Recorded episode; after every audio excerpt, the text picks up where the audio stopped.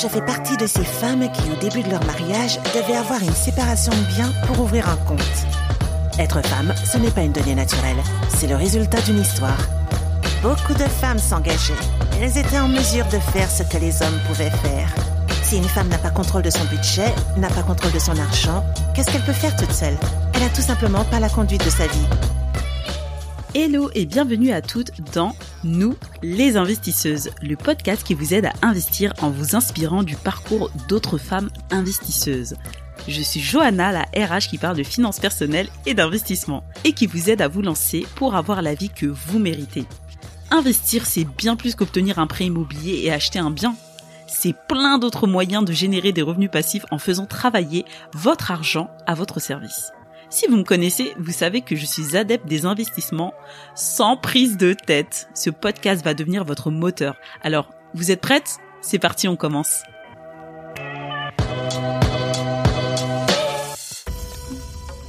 Dionysos, l'agence WordPress, à l'écoute de vos besoins. Merci à Dionysos Digital de soutenir ce podcast. Hello et bienvenue dans l'épisode numéro 1 du podcast Nous les investisseuses. Dans cet épisode, nous allons parler d'émancipation et de liberté financière des femmes. Et oui, je pouvais pas commencer euh, le premier épisode sans parler de ça en fait. Mais avant ça, si ce n'est pas déjà fait, inscrivez-vous à ma newsletter Le Rattrapage. C'est le rendez-vous bimensuel pour rattraper le cours d'éducation financière que vous n'avez pas suivi à l'école. Alors pour revenir sur ce sujet euh, d'émancipation financière des femmes, j'ai voulu en parler parce que vraiment c'est la base et c'est important de connaître l'histoire et de savoir d'où on part pour comprendre un peu où on en est aujourd'hui et vers où on peut aller.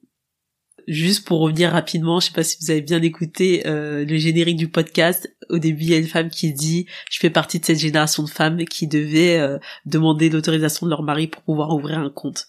Et oui, et c'est seulement en 1881 qu'une femme mariée a pu commencer, que les femmes mariées ont pu commencer à ouvrir un compte d'épargne sans l'autorisation de leur mari. Et puis après ça, en 1907, les femmes mariées, elles ont pu disposer librement de leur salaire, rien que ça. Et comment vous dire, merci à la guerre. Ouais, c'est triste à dire, mais merci à la guerre parce que ça a été vraiment un, un élément déclencheur qui a, euh, c'est pas prévu, mais qui a favorisé justement euh, l'émancipation des femmes. Euh, puisque suite à la Première Guerre mondiale, euh, enfin même les deux guerres, hein, la Première et la Deuxième Guerre mondiale, ben, les femmes, elles ont dû gérer euh, le pays sans les hommes, et les femmes mariées, elles avaient même l'autorisation de gérer l'argent de leur mari, hein, vu qu'ils n'étaient pas là. Et en 1944, ben, on a eu le droit de vote quand même, c'est pas rien. Et date hyper importante, vous devez connaître ce principe-là, c'est 1946 avec la fin du salaire féminin. Ben oui, parce qu'il y avait déjà des discriminations et c'était autorisé et euh, le principe de à travail égal, salaire égal a été instauré 1946. Et en 1965, une femme pouvait enfin ouvrir un compte bancaire sans l'autorisation de son mari. Comment vous dire 1965 C'est il y a pas si longtemps que ça, quoi. C'est il y a 60 ans. Et euh, bah, du coup, ce que ça a créé, c'est que les banques, elles étaient au taquet pour attirer ces nouvelles clientes. Voilà, parce qu'à l'époque, les femmes, elles représentaient, euh, elles étaient 40% à travailler. Bon, de nos jours, je vais pas vous mentir, hein, vous savez, on a encore du chemin à faire. Euh, les femmes elles gagnent 20% de salaire de moins que les hommes, mais quand même, depuis 1967, on peut entrer à la bourse de Paris et spéculer. Mais la question que je me posais, c'est justement pourquoi sommes-nous si peu nombreuses à le faire? Alors du coup, je me suis posé la question, j'ai fait quelques recherches pour savoir pourquoi les femmes investissaient peu. Même si j'avais un, un, début de réponse euh, pour avoir sondé mon entourage, et du coup, ce que j'ai vu, c'est que globalement, bah voilà, les femmes, c'est vrai qu'elles investissent rarement en bourse. Mais comme je vous l'avais dit euh, lors de l'épisode d'introduction, c'est euh, un fait qui est généralisé en France. Enfin, c'est culturel. Euh, dans l'épisode 0, je vous disais que les Français, en règle générale, investissent peu en bourse et sont plutôt ont plus d'attrait pour l'immobilier. D'après l'Observatoire de l'épargne européenne, sur un portefeuille boursier, enfin pardon, sur un portefeuille financier d'environ 61 000 euros, il y a seulement 12% investis en actions ou en fonds d'investissement. Donc voilà, c'est pas encore, même au niveau européen, c'est pas, c'est pas une, c'est pas une pratique très très courante. Un autre fait aussi qui est, je pense que c'est important de le souligner, c'est qu'en Europe, euh, la moitié euh, des salariés des banques et des assurances sont des femmes, mais pour autant, très peu occupent des postes de direction. Donc voilà, il y a quand même encore du travail à faire. Mais quand même, depuis euh, mars 2021, il y a une il y a quand même euh, un événement symbolique, c'est que pour la première fois, une femme dirige la bourse de Paris. et c'est Delphine Lamarzit qui est la PDG de Ronext Paris. C'est vrai que voilà, une des raisons aussi pour lesquelles les femmes euh, n'investissent pas en bourse, c'est parce qu'elles considèrent que elles, elles ont la perception en fait que la bourse c'est de la spéculation. C'est uniquement ça. Il y a de la spéculation en bourse, je dis pas le contraire, mais ce n'est pas que ça. Et du coup, les femmes, ce qu'elles vont faire, c'est qu'elles vont privilégier les placements sûrs, comme les livrets d'épargne. Parce que, ben, pourquoi? Parce que les femmes, elles sont, elles ont plus peur des risques, plus peur de perdre de l'argent. On peut le voir même dans, les foyers. 6, euh, euh, vous avez une répartition, je vous l'avais dit, hein, une répartition des rôles avec les femmes au budget, les hommes aux investissements. Ça, ça a été, euh, c'est pas que moi qui l'ai constaté, hein, c'est un sondage d'OpinionWay en mars 2018 qui le dit que les femmes, voilà, elles sont plus économes, alors que les hommes sont les champions du découvert. Désolé, hein, cet épisode-là, c'est pas pour tacler les hommes, mais bon, c'est pour faire un comparatif, vu que les hommes investissent plus en bourse que les femmes et ce sont quasiment les seuls les seuls acheteurs qui euh, achètent bah, des produits en bourse qui sont euh, dits complexes et très risqués. Voilà, donc ça c'est les raisons pour lesquelles les femmes euh, elles investissent peu en bourse. Vraiment, ce qu'on peut retenir, c'est que elles considèrent que c'est de la spéculation et du coup elles préfèrent des placements plutôt risqués, plutôt prudents. Mais pour autant, les femmes, elles font mieux que les hommes quand elles investissent. Euh, alors là, c'est bon, hein, c'est le moment où on va se lancer des fleurs, euh, se caresser l'épaule et tout là. C'est bon, je me caresse l'épaule.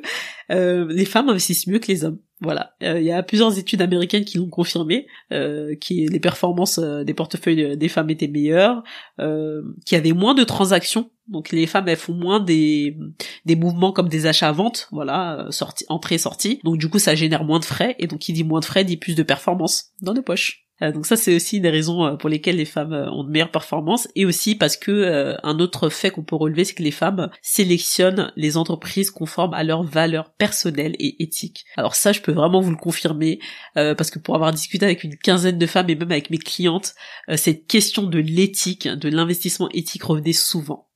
Maintenant, Juste une petite parenthèse, c'est pas parce qu'on investit en bourse qu'on n'a pas d'éthique ou qu'on ne peut pas investir en bourse de manière éthique. Il y a différentes possibilités. Et puis, comme je le dis toujours, l'éthique, c'est il y a autant d'éthique que de personnes. Mais bon, ça, ça fera l'objet certainement d'un autre épisode de podcast. Voilà, moi je m'inquiète pas plus que ça. Euh, Aujourd'hui, on est vraiment libre financièrement, même si voilà il y a encore euh, cette ombre au tableau de des traitements de salaire hein, vraiment qui pèse et qui est très importante parce que elle va avoir des répercussions voilà sur tout notre sur tout ce qu'on va construire hein, sur euh, parce que forcément qui dit moins de revenus, moins de salaire, moins de revenus dit euh, moins d'investissement que ce soit immobilier, boursier, peu importe. Donc moins de possibilités d'investir et, et d'être libre financièrement, de pas dépendre d'une seule source de revenus. mais bon, je pense que ça va tendre, on va tendre à de plus en plus d'indépendance financière et euh, nos portefeuilles bourse, pardon, nos portefeuilles financiers vont prendre de l'ampleur euh, avec le temps. Juste un petit rappel, un petit message d'avertissement. Euh, rappelez-vous que voilà, je fais pas l'apologie de la bourse, même si moi j'apprécie investir en bourse. Un investissement en bourse est risqué.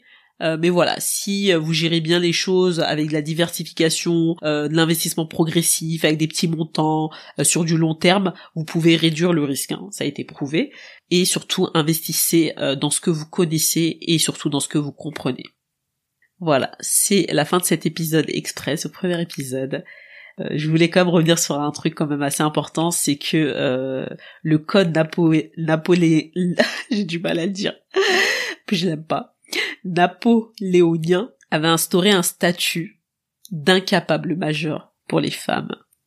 Et aujourd'hui, on peut dire, hein, à part les inégalités salariales, on a véritablement euh, un statut d'indépendante financière. Euh, on peut ouvrir un compte bancaire, même plusieurs, toutes seules. Euh, les femmes peuvent se marier avec d'autres femmes. on peut investir dans tout ce que l'on souhaite, même si on reste encore assez distante avec l'investissement en général, pas que la bourse.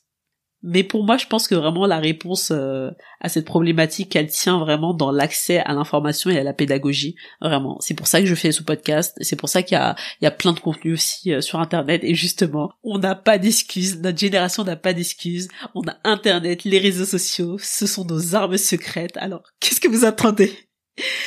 Voilà, c'était tout pour cet épisode. Euh, dans le prochain épisode euh, de podcast euh, qui aura lieu la semaine prochaine, justement pour ce mois de lancement, on va parler des crises boursières pour relativiser. non, mais en fait, euh, c'est pas pour vous faire peur, mais c'est, je trouve que c'est important justement de comprendre l'histoire, de comprendre ce qui n'a pas fonctionné, pourquoi ça s'est passé comme ça, et euh, pour pouvoir mieux euh, rebondir et avancer. Voilà, c'est important de comprendre l'histoire pour comprendre ce qui se passe aujourd'hui, quoi. Avant de terminer, une dernière chose, abonnez-vous à la newsletter, c'est www.lerattrapage.com. Je mettrai toutes les notes en description de l'épisode de podcast et je vous dis à la semaine prochaine. Merci de m'avoir écouté. Merci d'avoir écouté ce podcast jusqu'à la fin. Vous trouverez toutes les notes en description. Si vous avez apprécié cet épisode, partagez-le autour de vous en me taguant et lâchez-moi un 5 étoiles sur Apple Podcast ou Spotify. Vous pouvez aussi laisser un avis et je serai super contente de le lire. Vous aiderez ainsi le podcast à être bien référencé et que plus de personnes puissent le découvrir. Sur ce, je vous donne rendez-vous pour le prochain épisode de Nous les investisseuses.